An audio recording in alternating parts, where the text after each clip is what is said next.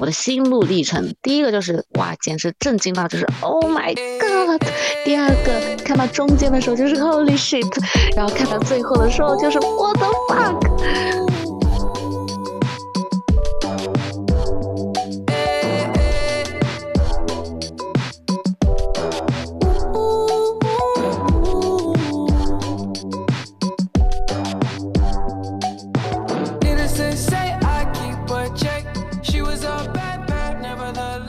来到细声讲大声笑节目。今天我们要聊的是《蜘蛛侠：纵横宇宙》，片长一百四十分钟，版本有二 D IMAX 和杜比世界。因为 IMAX 有十二声道的版本，所以建议大家优先选择 IMAX。因为影片比较精彩，所以我就整个整个剧情我就不再跟大家再念一遍了，大家能自己看就好了。Hello，大家好，我是看完点映场就想要立刻马上看到后面第三部的小美。Hello，大家好，我是生活在唯一一个没有蜘蛛侠宇宙的小帅。大家好，我是看完觉得它是预告片的大壮。哇，直接上来就开始一个大剧透了，妈呀！啊，我看完就想跟大家说这个东西了，就是我觉得什么玩意儿，就是他为什么要这样？但是我依然给这个片子给一个非常非常高的分数。的，那天我跟大壮是先去看了点映场，然后小帅是今天去看的。当天我们看完点映场就就很激动，就特别想要立刻马上录个节目。但是考虑到小帅的观影感受，我们还是压到了今天，等他看完，然后再一起来录。大家可以放心，他们俩是已经过了两天的，已经有充分的思考了，所以他们的观点会很客观啊。只有我会遵从本节目的风格，一路的主观和片片片面下去。因为我刚刚看完，还没十多小时消化啊。我们本来本来本来点映那天看完，如果录节目的话，一定有非常非常非常非常多的吐槽。但是虽然会给很多分数，呃，很高很高的分数，但是依然还是会有很多的吐槽，因为就是没有看够，就觉得整个整个他，我宁愿他拍四个小时，我都是可以接受的。但是一百四十分钟还是。嫌它太短了，如果能再长一点，把故事拍得更完整一些。因为四个小时的电影也不是没有看过，三个半小时的也比比皆是，但是没有看过瘾，真的是这部电影非常非常可能是唯一的一个缺点。其实我们说的吐槽也好，我们说的缺点也好，也也是因为我们真的是太喜欢这部电影了，真的是，哎，你那么喜欢，你接着说呀。这不是等着你们来 Q 我吗？哎呀，你要学会自 Q。没有，就是本来我就是第第一部的死忠粉过来的，就看完平行宇宙之后，我就立刻马上就去点了那个第二部的想看，然后呢就等了这么多年，然后在它前期上映的时候，就外媒出了一些口碑，就是我印象最深的一条就是啊，This is definitely a piece of art，这绝对是一件艺术品。哇，我整个就期待住了，因为啊这么多年过去了，我觉得目前还没有一部动画片是可以超过平行世界的蜘蛛侠。平行世界的，然后等到我看完第二部，我就觉得哇，这个差距将会被进一步的放大，也有可能再过个三年都没有没有什么动画片是可以超越的这个系列的。疯狂动物城也不行吗？嗯，我觉得跟这个是没办法没办法比的。虽然说呃内容上面的是很好，但是从画面从综合素质来看，我觉得这个已经是我的天花板了。真的，以后所有的动画片都要以它为 benchmark，能够超越它的那那真的是会非常低的动画片。那你觉得？那你觉得这一部动画片具体屌在哪里吗？太多了，我觉得这部动画片最屌的地方就在于，哪怕你是带着呃去挑刺。找茬的这种心态去看它，一整场看完，发现你依然挑不出一个毛病来。对，只是硬挑，硬挑肯定是有，只是那些毛病都很小的缺点，跟他的优点跟他的出色比起来，基本上是可以忽略。反正在我我是在我这里，我是没有挑出什么毛病和缺点的。我甚至觉得这个东西，哪怕是我冷静了两天，我甚至能够把刚开始我认为可能是缺点的点变成它的优点，我就已经到了喜欢到了这种地步，我能接受它的所有一切一切，我都能接受，因为真的是太喜欢了。你的感情已经盖过了你的理智。嗯，是的，就就是你很难在。就是在到目前为止，你很难再找到一个其他的动画片子去比较它的每一个点，它的呃设定也好，它的这个就不能说服化道了，它的画画面、音效，嗯，所有的一切综合起来呈现出来的这个东西，它真的就是一件艺术品，而且它是一个非常超前、非常前卫的艺术品，就会让我觉得它这个创这个创意真的会这个脑洞大到我觉得哇塞啊，真的是人有多。多敢想，你的作品就能够有多疯狂。我倒觉得不是脑洞多大，我我我看完以后我在消化这个故事，我觉得是个非常简单的一个故事，也没有什么多线叙事，也没有什么呃特别复杂的设定，就一个很简单的故事，只是他把他的呃就是在呈现的非常的缤纷多彩，就不同的画风、不同的风格揉揉杂在一起，让你有种就是目目不暇接的感觉吧，就那种东西让你的会让你有点颅内高潮的感觉，让你觉得很爽。但是你仔细来想这个故事，它也没有很复杂，它没有很高深，它其实蛮简单的一个线性线性的一个故事，所以就还好，从故事上还好，真的风格上是非常非常突出的一个东西。你知道，这就是我冷静两天下来，为什么我还是会这么喜欢的另外一个原因，就是我如果说我刚看完，肯定是会被这些花里胡哨的画面和音效、视觉冲击带来的这种享受，会把所有的东西掩盖过去。但是等到我开始回想，哪怕说就像你刚刚说的，我去回想它这个故事，其实它的确是个很简单的故事，包括里面核心的啊这种核心的这种怎么说，核心的冲突点吧，也是一个非常常见的，也是在。我们往常看的那些超英，您见怪不怪的。但是我觉得他很妙的点就在于，他能够把这种青春期的烦恼，或者是把这个很简单的故事，能够表现的表现出新意来。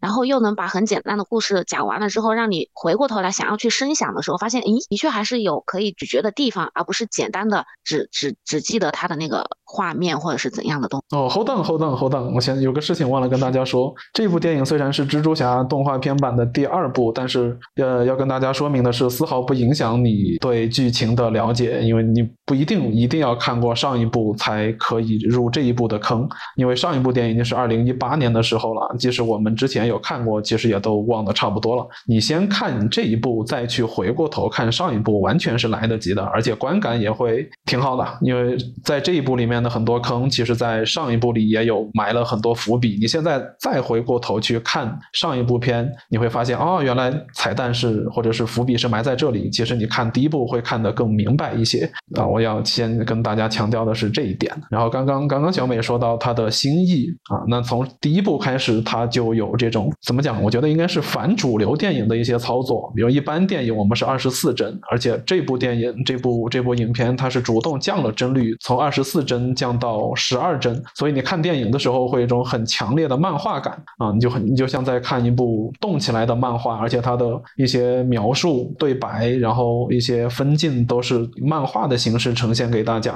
就完全是跟主流的电影其实是完全相反的，它有一个主动背离的这种一种。模式在里面，所以他感觉给大家的心意都特别强烈。这个是从观感上，从音乐上，他用了非常多的年轻，更偏向于、更倾向于年轻人的这种流行文化，一些涂鸦呀，一些一些潮牌呀，里面的里面的 AJ 啊，这些都是一些年轻人的潮流的一些符号，它夹在里面。然后音乐也是更更更跟怎么讲，也是更年轻化，就就完全是跟主流电影就就是脱节的那种感觉。我觉得它也有可能是因为它是动。画或者是动画的这种形式，它所以它的画面更加丰富的，而且它，呃，我觉得这个片让我联想到最近和类类比起来的，就是《瞬息全宇宙》，而且当时我们看的时候，看《瞬息全宇宙》的时候，也是有那种特别惊艳的感觉，我就感觉他是只把这真人版的样子出来，然后的话，蜘蛛侠的话，它是各种美国文化的杂糅，真的是可以有复古的，有 old school 的，还有那个波普的。包括街头文化，真的是你能想到的和不能想到的，在第一部里面都有。然后在第二部的时候，他还加了更多，甚至有真人定的，就会感觉哇，一部都有在进。看第一部的时候，其实大家都不是被故事而震震撼到了，当时肯定都是被那个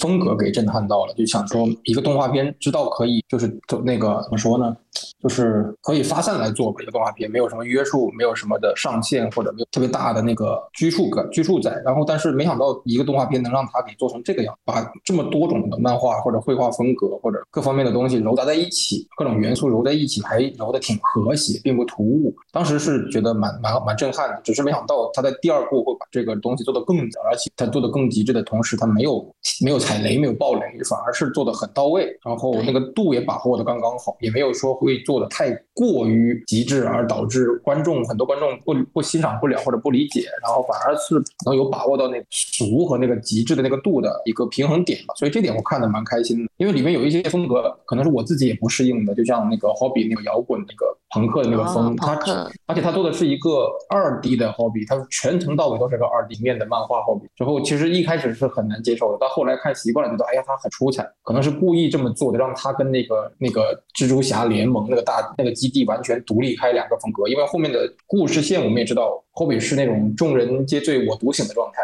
所以就他那个风格跟他那个故事这个角色也完全匹配得上。对，里面有很多风格，包括什么像霍比这种呃平面的二 D，还有什么像素风，还有乐高，那个乐高真的是好可爱呀！哎，请听众们注意，我们从现在开始往后的讲的内容可能会涉及到 轻微的剧透，因为要夸这部片子，如果没有没有把具体内容带进去的话，就这个马屁就没有拍到该拍的位置。所以如果大家介意的话，就是呃，要么就这一期从这里就先就先暂停，你先看完这部影片，再回过头来从这个部分开始听。不用不用担心，我们这个剧透就是你听完了回去看，你依然震撼，不用担心。我都听他们两个剧透过了，然后我再看，都觉得没啥意思。我们俩一出来就把最大的剧透给他说了，一口气就给说了。所以大家不用太担心，我我们会我建议你听完听完你回回头看完以后 再回来听一遍也可以再，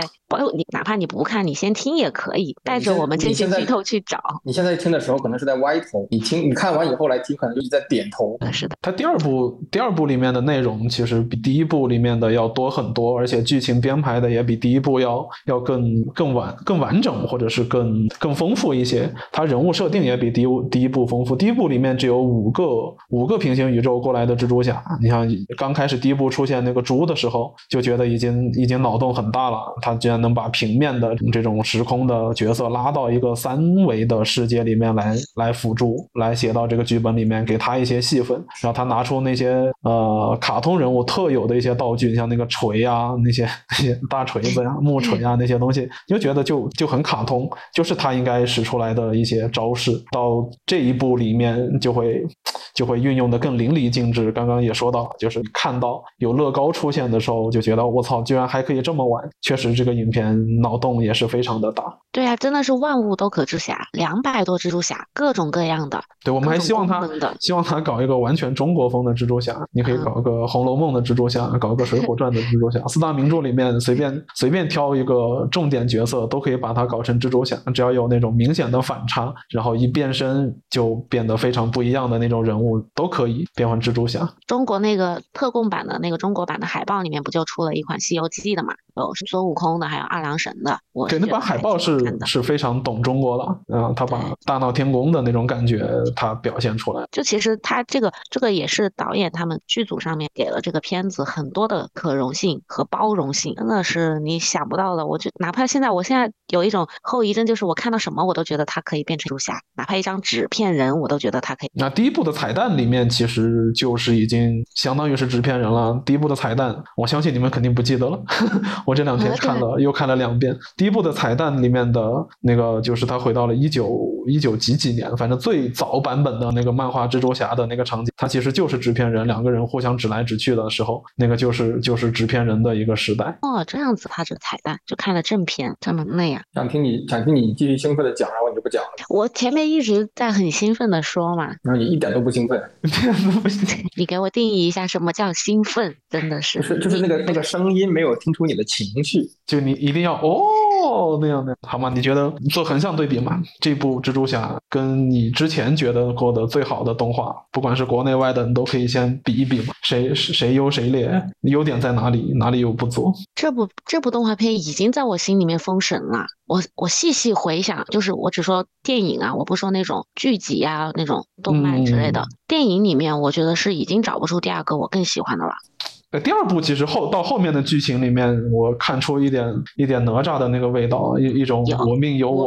不由天，对对对对对对的那种感觉，突然就燃了起来。我那我那场坐我旁边坐我后面的观众都开始惊呼，都已经都已经都已经情不自禁的喊出了这一句“我命由我不由天”。他他其实他这个里面的内核，就我是觉得它里面的主题很多。就是第一个就是关于我是谁啊，他不是有有有一个部分就总是说呃，if you want to know who am I, I am Spiderman，得得得得，就会把他的经历又介绍一遍嘛，每出现一个蜘蛛侠都会介绍一遍。然后的话呢，等到就是到他这个就是后面那个类似于哪吒那个情节燃起来的时候，他也是在强调的一个主，就就是嗯怎么说，就是要去抗争嘛，去抗争这种命运的既定的设定这么一个主题的点。而且我还发现我还发现有个细节，就是他们在就是这个呃小蜘。蛛迈尔迈尔 Miles 啊，他在那个黑人蜘蜘黑人被小美人鱼给带坏了，就在那个蜘蛛侠联盟里面，他是没有带他那个面具的啊。我觉得觉得好像就是我过度解析，我就觉得这个地方是想要做他自己，就表现他很 real 的一面。等到他回到现实的生活里面，他是戴上了面具的，就里面会有一些戴戴面具、没有戴面具的这些场景，都设定的安排的都很都很很意味深长。那个面具可能是因为他里他觉得里面所有人都是蜘蛛侠，就没有没有什么需要瞒的地方，大家都同一个角色，然后同一个身份，然后既就是互相知道对方是谁也无所谓，在不同的宇宙，而且都是蜘蛛侠，都是代表正义的，然后他就肯定是一个放松的状态，也没有什么戒戒备的状态，所以是那个样子也很正常，而且就是也也让也让观众好区分，就是呃哪个是他吧，你不然全一堆蜘蛛侠的时候，你可能只能认认颜色了，就会比较乱了。哦，你们说到这个，你们啊，我我就是不是有那个蜘蛛侠同框嘛？就三代蜘蛛侠同框，我有看到一二，没有看到荷兰弟，你们有看到荷兰弟吗？哎，这个我给你解释，这个我给你解释。荷兰弟是因为要接着那个，接着奇异博士的那个剧情。奇异博士不是给他搞了个法术，然后让所有人都不记得他是蜘蛛侠了吗？哦，英雄无归是吧？嗯，对对对对，那一部。所以已经所有人都不知道他是蜘蛛侠了，所以他就没有在这一部里面出现。哦，我说呢，但是他他只他他只有他那个刚开始那个战服，就是那个衣服那个 logo 标志有一二三三代都有显示，但是我是没有看到荷兰弟真人出现的。我还特意找了，我看到了加菲，然后。看到了第一部的第一第一代的，就是荷兰酱，是不是漏掉了？原来真的没出现，没有出现，应该就是这个剧情要接得上，它是可以去去想，你去你去回味这个剧情，你往前面翻就会知道它为什么没有出现。我觉得应该是这个原因。所以现在这个动画版呢是已经开始跟剧版的连开始联系在一起了吗？没有，我是觉得既然是讲了蜘蛛侠，所以你你没有办法绕开前面这几部，你就干脆就把它做到做成彩蛋放在剧情，可能还会大家还会很开心。不至于说是把它放到漫威宇宙里面，我觉得不至于，仅仅是因为让大家呃有个有个情怀，有个开心。像你讲的都是索尼的版权，索尼说那哥哥带带弟弟有什么奇怪的？这个资源不用白不用也不花钱。我一直都因为我当时看第一部的时候，我是以为啊这个这个这个动画版的蜘蛛侠是单独开出来的，另外一一个版本的，就跟原来的是没关系。因为你看它虽然是借鉴了原来蜘蛛侠的这个怎么说，就原先的故事情节，就是呃他的某一个重要的。亲人死掉了，但是他后面又用平行，就是用那个什么多元宇宙，对多元宇宙这个概念，然后创造出了一个新的故事内核。我以为是他开的新的东西。呃，确实是新的呀，只是那些那些一二三代蜘蛛侠也是存在于他们对应的宇宙，它并不冲突嘛，它是这么个概念。哦，你这么解释我就啊，所以它其实确实是一个全新开的一个篇章，但是并不影响跟他们串联有些关联，让大家看得更更爽一些嘛。所以其实像。像这种玩法就很聪明，就相当于是把这个 IP 可以无限的延展。你随便开一个什么，对对对，你随便开一个什么，我都可以。你甚至你甚至是可以套网。对，是可以呀，每个宇宙都可以出一个故事，出一个就已经不用像像漫威之前的那种剧情，就是一条线，你只能沿着这条线，要么往前，要么往后，就完全无法向向左右延伸。但是这个宇宙不一样，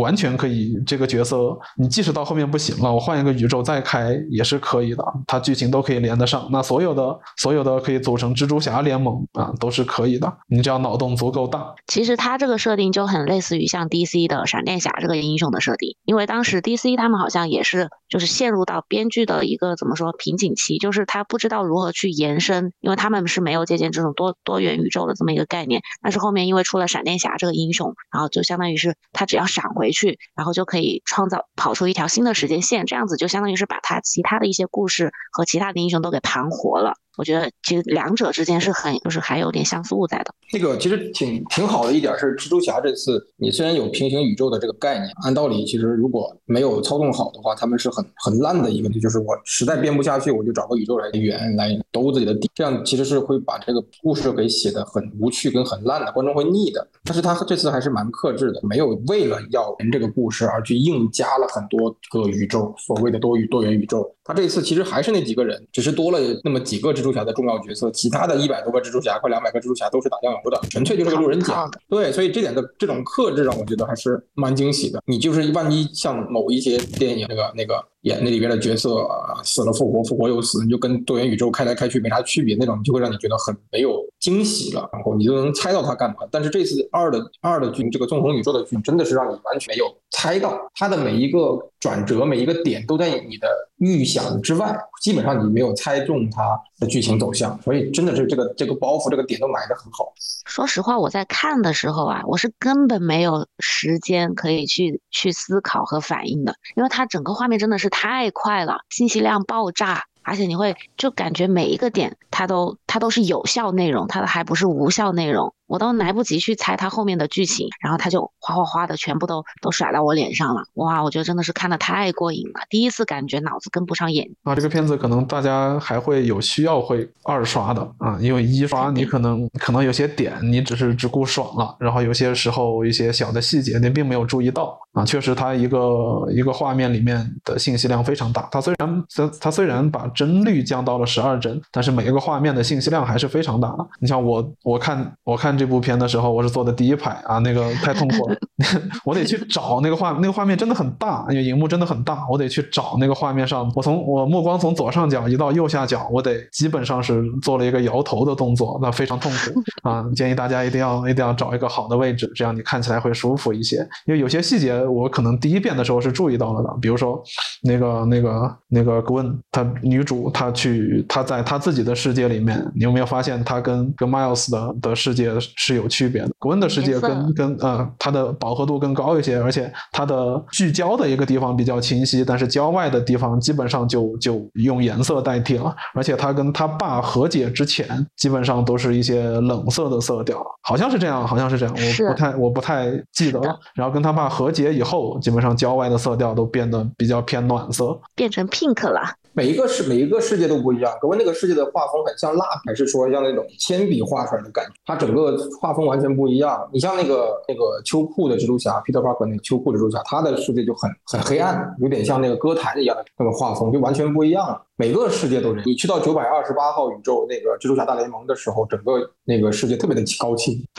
格温的那个世界，其实我当时有看到有介绍说，这个是属于你可以理解为属于他的一种特殊功能，就是他的世界的颜色背景颜色是会随着他的心情去改变的，就他心情。比较比较荡的时候，就是那种那种蓝色，然后性比较好的时候，那种粉色。我当时有注意到它这个颜色的变化，因为它那个粉色那种对比对比度是很很明显的，而且特别好看。它那个颜色，后面我去查了一下，才发现哦，这个是跟他这个英雄属性是有关联的。那又有一个马屁可以拍了。那这部影片的屌之处就在于，不是每它并不是呃平行宇宙就只塑造一个蜘蛛侠出来而已，它是把对应蜘蛛侠的整个世界都重新塑造了。每一个蜘蛛侠所在的世界，它所在的宇宙都是不一样的，都有自己的特点，所以你看着基本上不会分不清楚谁是谁，而且你直接就能通过他的他的语言或者是他的画风，你就知道这个蜘蛛侠。哪里不一样？它的特点是什么？非常非常的直观。是嗯，放心吧，这里边唯一一个你不会认错的蜘蛛侠就是那个印度蜘蛛侠。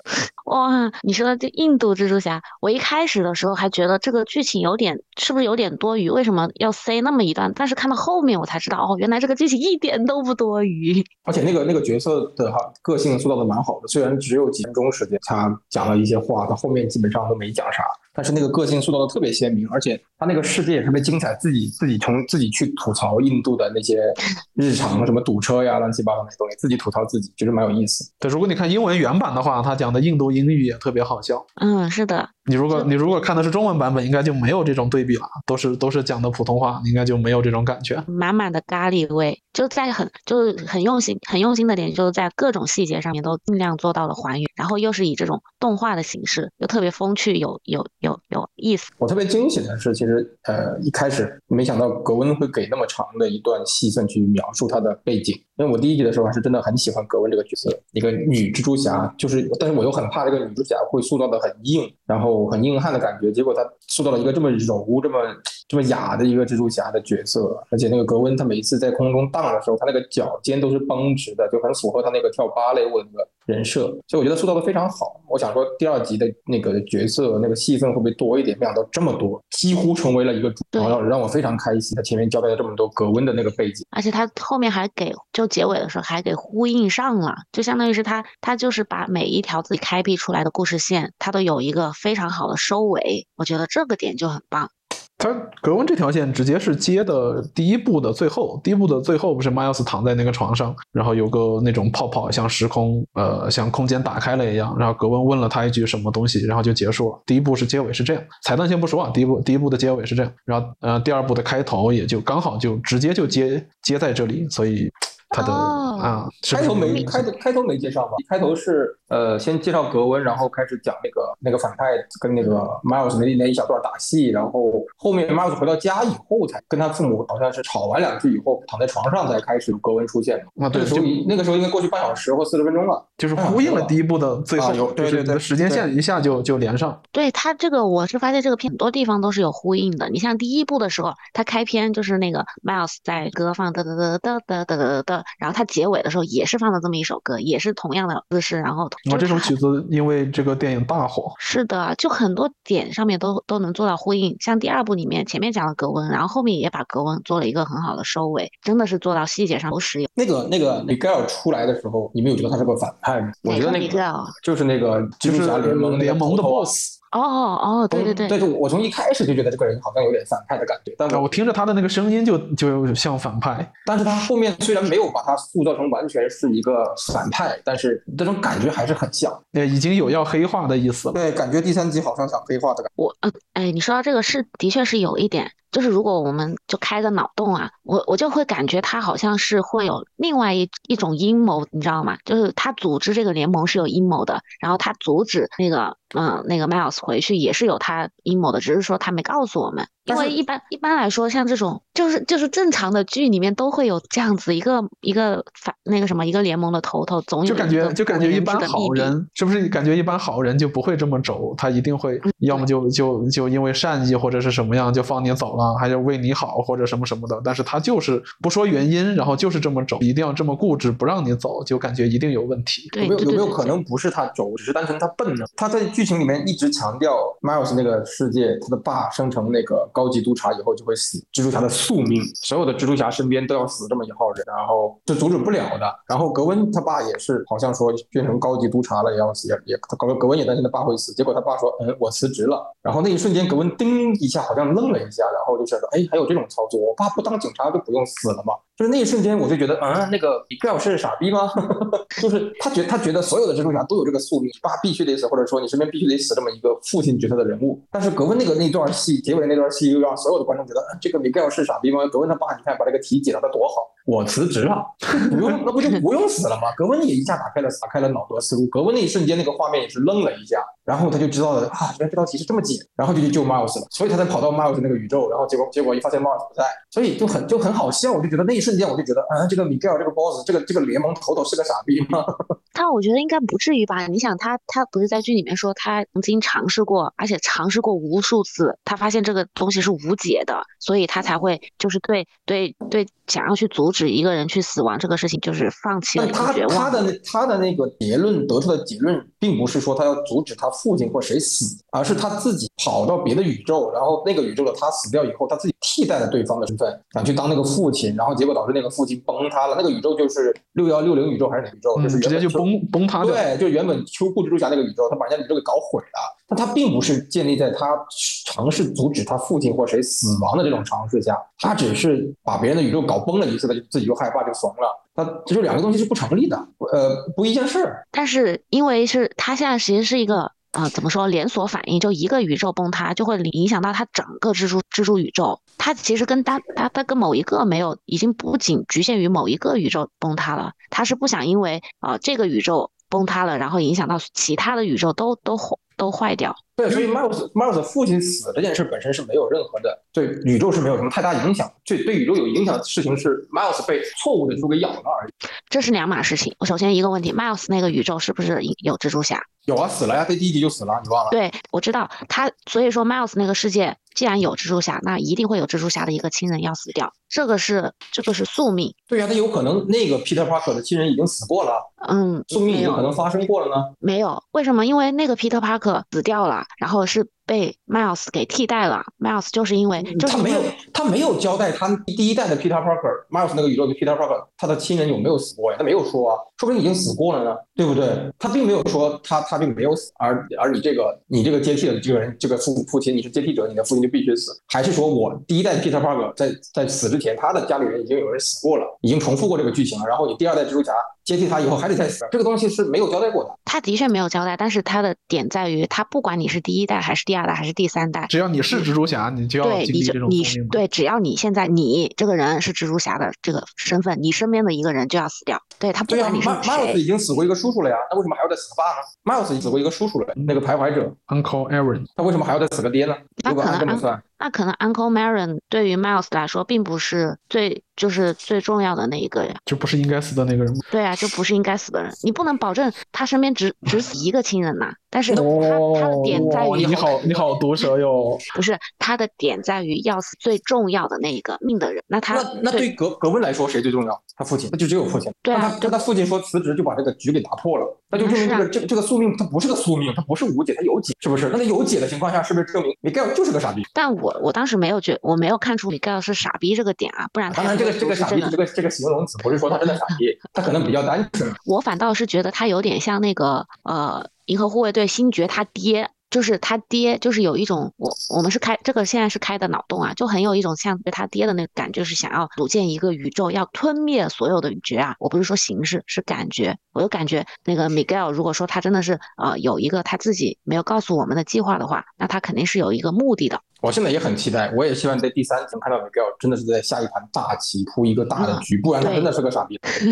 我就我就会觉得很可惜，这个角色塑造的还蛮酷的。然后你就是真的到最后是个愣头青，结果大 boss 还是 Spawn，那就 Spawn 那就很好笑了。呃如我希望如果第三部的剧情是变成他的呃，Miguel 是个是个坏是个是个坏蛋，然后他的目的是是统一什么整个宇宙啊，或者是想建个什么，那我觉得这个就太俗气了。啊烂俗了就。但是如果他不走这个路线，那就相当于是刚刚小帅说的，他是个傻逼。但是有可能第三集会就是开始交代他的他的那个背景故事，然后他和他那个怀孕的那个黑人太太的这些背景故事一讲一讲完，可能花十几二十分钟一讲完，大家都能理解他的那个苦衷了，然后开始就开始就理解他这个出发点吧，然后他为什么要这么做，为什么要控制这么多，不能说控制这么多蜘蛛侠吧，就是去引导这么呃对引导这些蜘蛛侠的，就是他可能第三集会有篇幅来交代他这个，你不然这个可能这个角色这么重要，但是写的这么浅，他只是简短简短的可能几分钟带过了一下而已。对，我觉得你刚刚这个“引导”这个词很好，就是引导其他蜘蛛侠去接受他们。我就感觉这个好像就是他们那个联盟存在的意义和作用。是，哎呀，反正那个角色我觉得塑造的一般，虽然很酷，是个吸血鬼，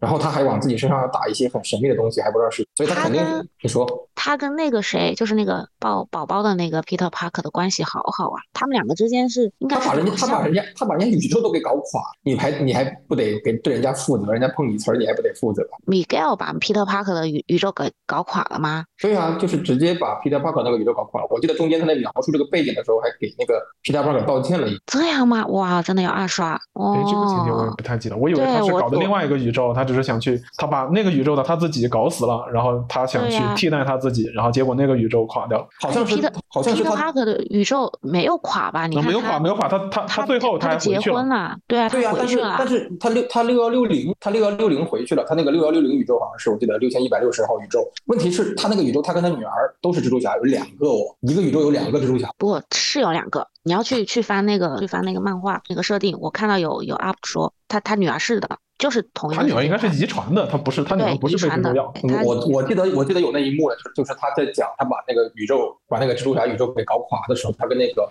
秋裤的那个蜘蛛侠给道歉了，说了一句 sorry，我记得。所以我我当时印象很深刻，他好像就是把人家那个宇宙给搞垮。好，这是一个争论，希望大家、嗯希望看过的听众朋友能在评论里面告诉我们到底是谁的宇宙垮掉了。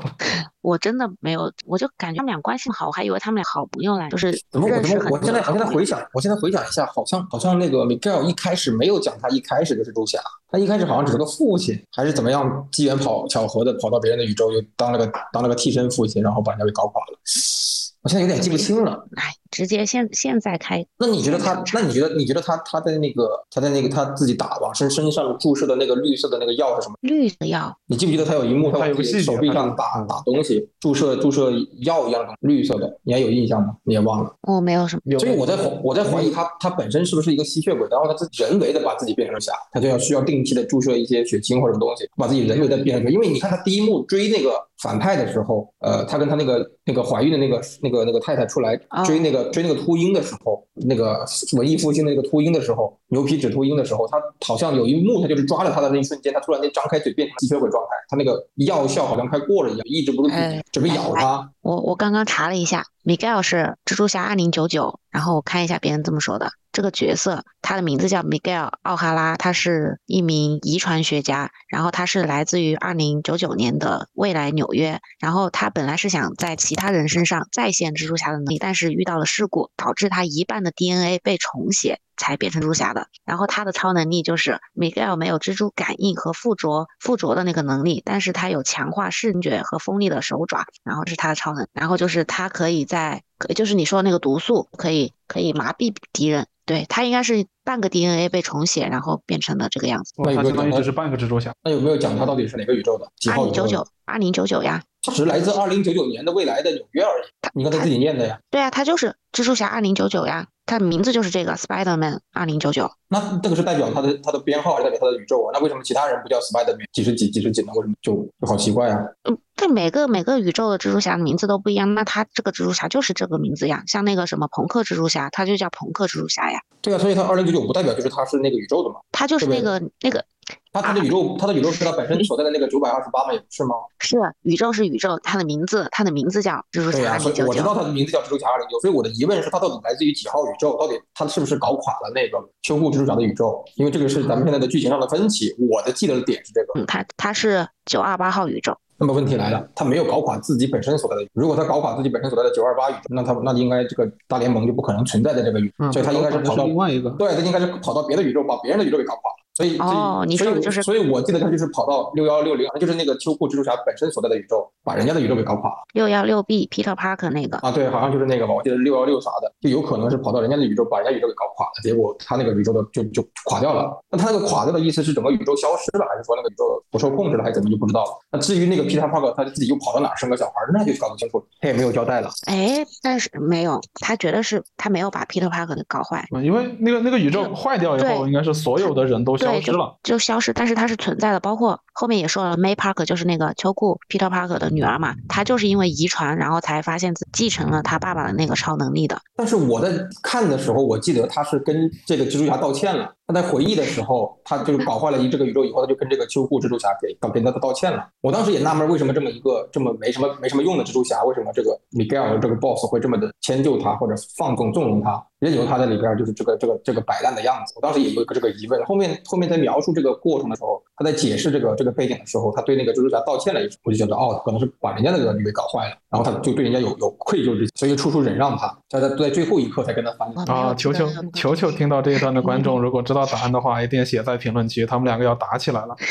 不是，我主要是真的怒，可能是真的节奏太快了，记下没有留意到。啊，不奇怪，信息量那么大。嗯，对，是的，没事，我们二刷的时候再在这个地方再留意看一下。他后面那个那个那个就是 Miles 逃跑以后用那个回家蜘蛛回家的时候，他那个扫描出来四十二号宇宙那一瞬间，我就那个那个瞬间我才后面的这个走向，我想说啊，他好像去错地方了。他原本好像是一百六几号宇宙还是一千六百几号宇宙，结果他去了四十二，那一瞬间我想说啊，完蛋！我以为他主动过去想修复那个宇宙，因为那个宇宙因为他的存在没有蜘蛛侠了，我以为他想去修复那个宇宙，结果并不是，他只是单纯的跑错了。他其实里面有很多地方，就前就他穿越回之前都有给了暗示的地方都有给暗示。Miles 是一千六百一十号，小美还有发现什么好玩的地方吗？其实它里面里面的彩蛋真的就是点还挺多，包括你们刚刚说那个四十二也是有寓意的。一个我看了说导演的解释，他是为了纪纪念某个球星，一个黑黑人球星，因为他球服号就是四十二号。然后还有一个解释是是是哪个上面引用的？哦，漫银河就是特别有名的一本科幻小说，然后类似于那个句子，类似所有问题的终就是四十二号啊！哇塞，是储备量跟不上，突然短路了。哦，这个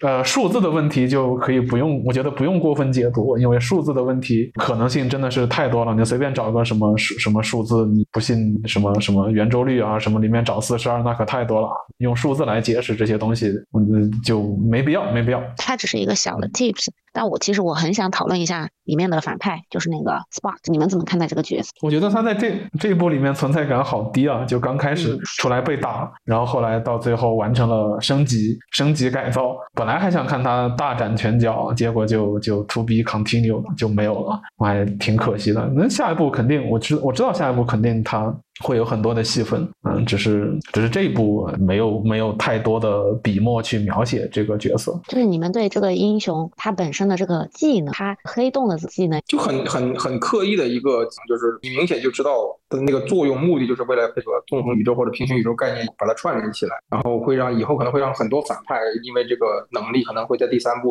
会有一堆大反派窜出来搞个大庙会什么，跟那么几跟那么一两百个蜘蛛侠一起干一场，可能会很热闹，有一种看复仇者联盟。四下级的感觉啊，反派联盟，反派也穿越到一起，然后组成一个组成一个联盟要干他们。我去，那这也太烂俗了。那还是那下一步 如果是这么搞的话，那评分肯定烂。哎，你们当时看到这个 Spot 出场的时候，就是 Spot 讲他自己为什么会变成现在这个样子，你们就没有想联想到那个瞬息全宇宙？没有，没有，完全没有吗？没有，我想我想到的是那个那 DC 那个什么什么什么什么小队里边那个波点哦，自杀小队里面那个波点，对，自杀的那个波点人反而有点像。我是完全没有觉得他在。瞬息瞬息全宇宙，就是瞬息全宇宙，我看的时候那种感觉没有那么强烈，我只是觉得它花里胡哨，但是我觉得它不够就冲击我吧。然后，但是就是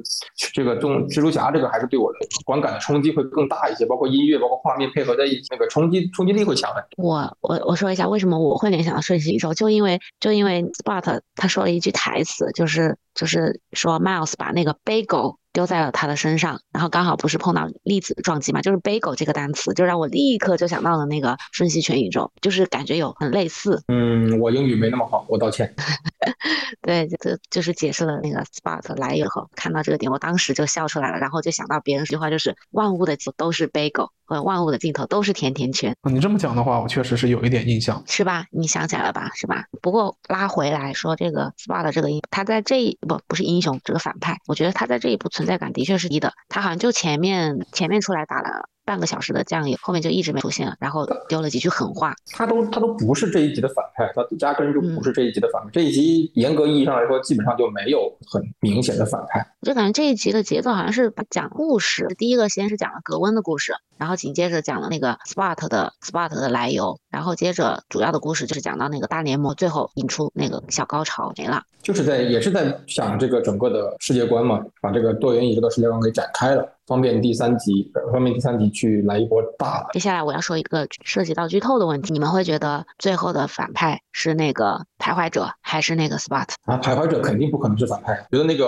Miles 跟那个徘徊者两个肯定要和解的，甚至还会联手。我觉得他肯定不会是是反派那个，但是 Spot 我 Spot 我可能我觉得可能也不会是最终极大反派。如果终极大反派在第二集就已经完全展露出来的话，那第三集就没有什么悬念了。所以你觉得终极大 boss 会是已经出现的人说后还会有的？我觉得会有可能会是已经出现的人的一个演化吧。就是你说 Miguel 黑化了，或者说那个 Spot 在第三集会变得更加的厉害，就不会说是现阶段的任何一个人是，最起码得是个进阶版。大壮呢？我瞎猜啊，我瞎猜是就开脑洞嘛。我瞎猜是 Miguel。哦啊，因为觉得 Miguel 有故事没完啊。Spot 只是把那个这一部跟下。下一步做一个串联，它是可以起到穿针引线的作用，它能把剧情起来。但是下下一步他可能可能做了一些什么夸张的事情，然后他可能就他的戏份就结束了，等着真正的终极大反派来接这个盘。我是这样瞎猜的。你你你深想一下，那个 Spot 那个多善良，就是已经有这种逆逆天的 bug 般的，凭一己之力，不用靠任何的科技加持就能穿梭任何一个宇宙了。就这种逆天的的情况下，他还是只想着找 Miles 报仇，他都没想说要统治什么多元宇宙啊或什么的。他只是想让 Miles 失去他该失去的东西而已，他就这么的单纯，格局就这么小，他怎么可能是一个终极 boss？所以这样子比，如果比格局的话，还是 Miguel 比较狠一点啊。啊，你这么这你这么说的话，好像他们有共同的目的，就是要让 Miles 的爸爸去去去死。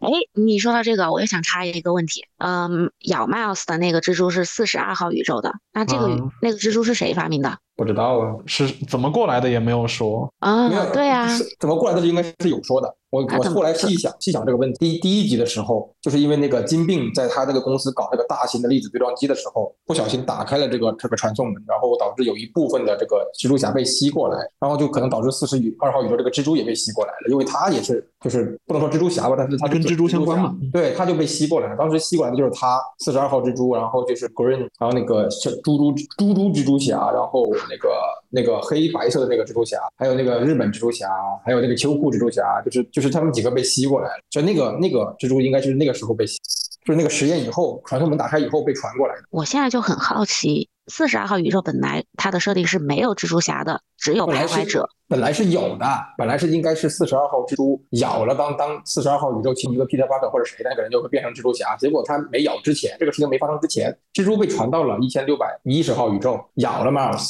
那么这个宇宙就不能存在两个蜘蛛侠了，所以当那个蜘那个最先的 Peter Parker 一千六百一十号宇宙最先的 Peter Parker 就得死，就跟金并的那个火并中死掉了，Miles 就接班了。对，这个这个我知道。那现在我们就又回到四十二号宇宙，那这些事情都发生了。四十二号宇宙本来应该有蜘蛛侠的，结果没有，然后现在就出现了两个徘徊者，他 Uncle 还有那 Uncle 不是徘徊者，，uncle 不是，哦，就只有 Miles 他是徘徊者。对他 Uncle 只是知道 Miles 是徘徊者的身份，有点像个助理一样的身份吧。但是那个宇宙的呃 Miles 他爸死了，对他爸死了，然后 Miles 就就是黑化了，然后他叔就就就把他搞成了个徘徊者一样了。他有一只他右手还断掉了。谁的手？麦嗯，他四十二号四十二号宇宙的 Miles 徘徊者的右手是断的，这有一根棍子。他叔把那个手丢给他，爪子丢给他以后，他直接插上去。我你看，你看了点啥？我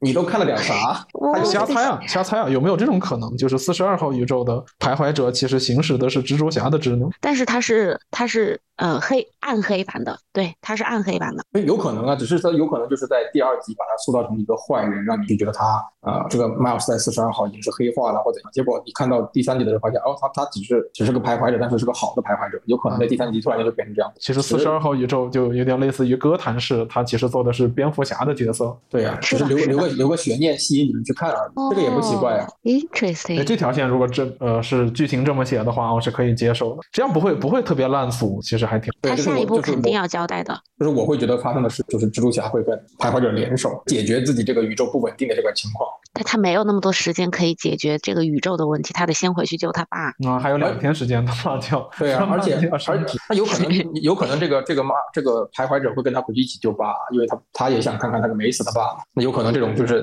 family 的东西就把他带回去了。嗯，有道理。对啊，而且而且而且它里边其实并没有设定所有的蜘蛛侠都得被蜘蛛咬。你看那个日本蜘蛛侠那个小姑娘，其实就是就是开个装甲而已，她自己本身没有任何的蜘蛛能力，她爸放的那个蜘蛛蜘蛛机器给她那个机器人而已。那有可能四十二号宇宙以后会被别的方式来搞一个蜘蛛侠出来反正我是觉得下一步是肯定要交代四十二号宇宙到底发生了个什么。啊，那肯定会说的。对啊，前半段肯定就是讲的四十二号宇宙。而且 Miles 本身并不并不是蜘蛛侠的那个呃，就是备选，他有可能是就是那个那个正常来说都是 Peter Parker，然后四十二号宇宙也有应该有个 Peter Parker，就是就是 Peter Parker 可能还是个普通人，所以这个 Miles 不知道为啥就变成徘徊者，可能都得讲一下。你有没有可能一千六百一十号宇宙原本的 Miles 也要变成，因为他跟他叔那么亲，结果他不小心被蜘蛛咬了？那其实那这个不就是跟四十二号的设定是一样一样的了？有有没有可能四十二号的那个剧情发展才是正常？就是 Miles 的爸要死，本身就要死，死了以后，然后嗯他 Miles 就会对他就跟他叔走得越来越近，然后他他就变成了徘徊者。有没有可能这个才是真正的正常的剧情发展？然后因为那个蜘蛛咬了 Miles，Miles 那个宇宙的剧情走偏了。哎，你这样回想发散，是不是就合理了？下一步上的时候，我一定回过头来听这一集。我也会的。我们今天可以把脑脑洞都提前给开到这儿。嗯，有一点诶，下一步是什么时候啊？明年年吗？那还行，上一部确实是距离太久了，等太久了等太久他。他应该是两部一起做完的，不可能再分开的，应该是两部一起做完，然后就看口碑跟票房如何，然后再根据观众的一些意见，再去第三部进行稍微的修改或者。然后这样就可以再拿两座奥斯卡了。对，而且而且二二三的时候应该会把那跟给那个 Hobby Hobby 加了很重的戏份，应该会。第二部太屌了，就出现那么一会儿时间，都是那种众人皆醉我的感觉。诶，上一部、哦上一部是拿了奥斯卡的吗？拿了拿了，他打败了打败的是哪个片子？本来大对本来大家都不看好这一部，结果他人家拿了奥斯卡。啊，一八年确实是太久了。是的，霍比这个蜘蛛侠真的是太酷了，哈，蒙？克内非常的有，非常让人 respect。对啊，他从一开始就看不上看不上那个 Miguel，然后到后面所有人都去追那个 Miles，直接退出了，就是老子不干了，就直接跑了，然后还留了个镯给那格温，真的是屌爆了。嗯，他这个地方有有伏笔的，就是那个 Miles 不是去那个宇宙，他问他你为什么要进来，他说我就想要那个镯子。完了他说你这么喜欢，你做一个呗。其实就像其实也就提前暗示了他其实是会做这个东西了，所以他最后留给格温那个。穿梭机器好屌，所以我觉得他下一步应该还会有戏才出来，但是可能不会多，就是保持这种扫地僧的感觉。我我刚开始他看他出来的时候，我就立刻想到那个王者荣耀里面那个高渐离，他的技能就像个疯批一样。就我刚刚看了一下，就是这个朋克蜘蛛侠，他是一百三十八号的，他叫霍比 Brown，Hobart Brown，而且他是一个信仰无政府主义者的热血少年，对他本身就是非常很很热血精神的一个人。你们有注意到那个那怀孕的那个蜘蛛侠，我忘了叫什么字了，就是那个骑摩托车怀孕那个蜘蛛侠，爆炸头。对，其实在后半，他在后他在后半段看那个 Miguel 的时候，眼神已经开始变了啊，他开始怀疑了。对他一开始是很很无条件的支持 Miguel 的，到后面突然间他的 Miguel 走的那么极端的时候，那个那个那个 Jessica 就开始对他那个眼神已经开始变了。是。哎，最后最后那个新联盟里面那几个有他吗？因为他画画面太快了。没有新联盟新联盟的那些那些角色就是第一部的那些。不是加了加了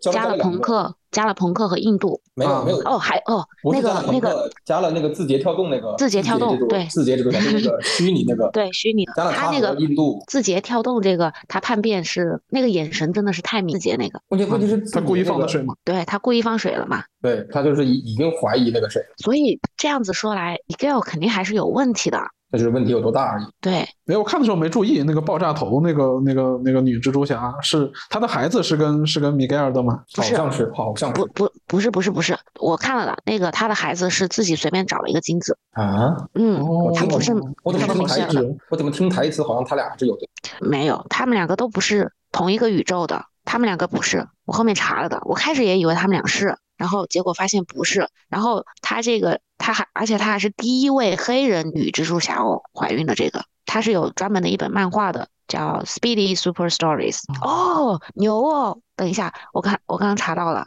他以前他漫画里面是一个白人，曾经还是九头蛇特工，后面弃暗投明加入了神盾局，再后来加入了新仇者。你这样会显得我们这个节目特别不专业。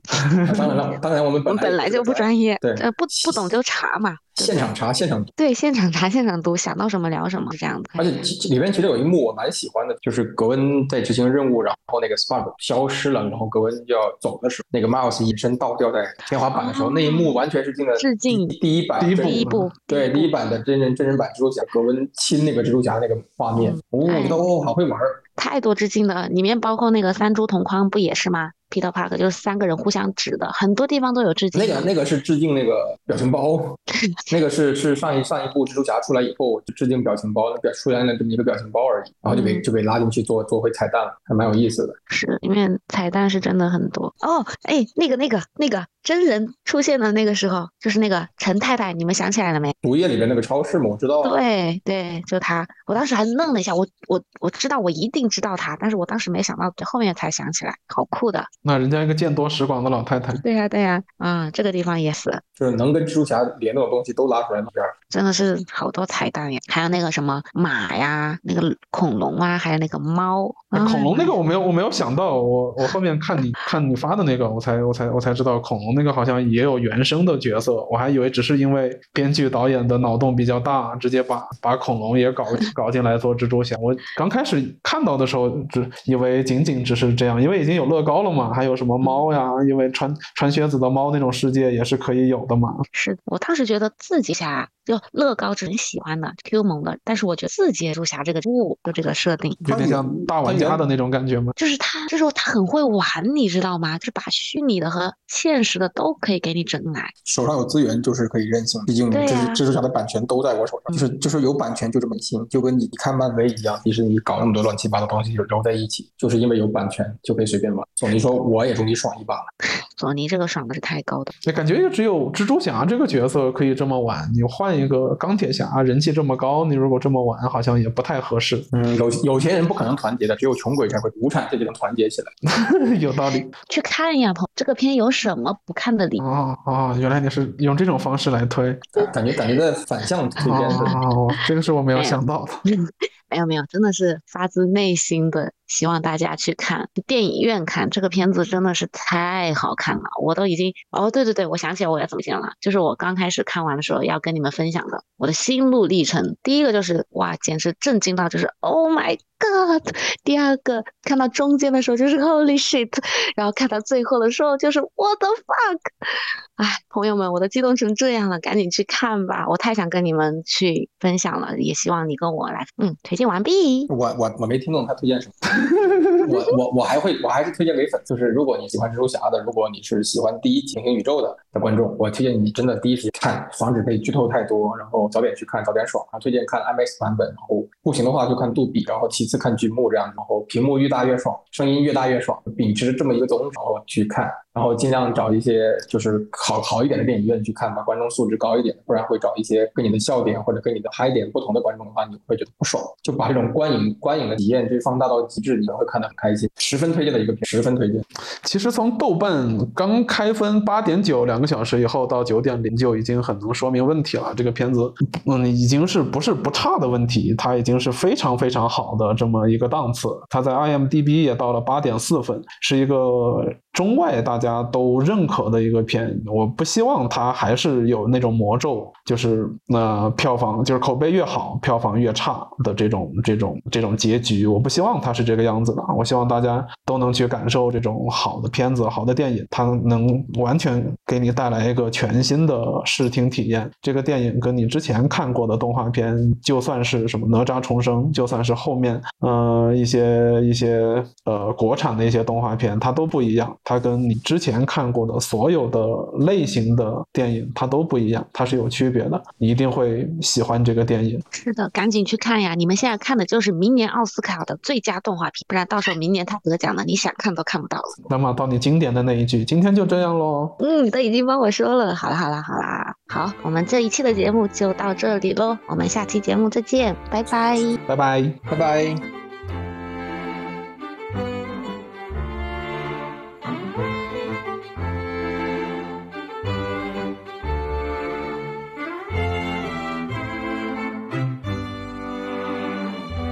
done fighting. I don't feel I lose Damn, my dreaming. Is there more like cars got me feeling Like it's over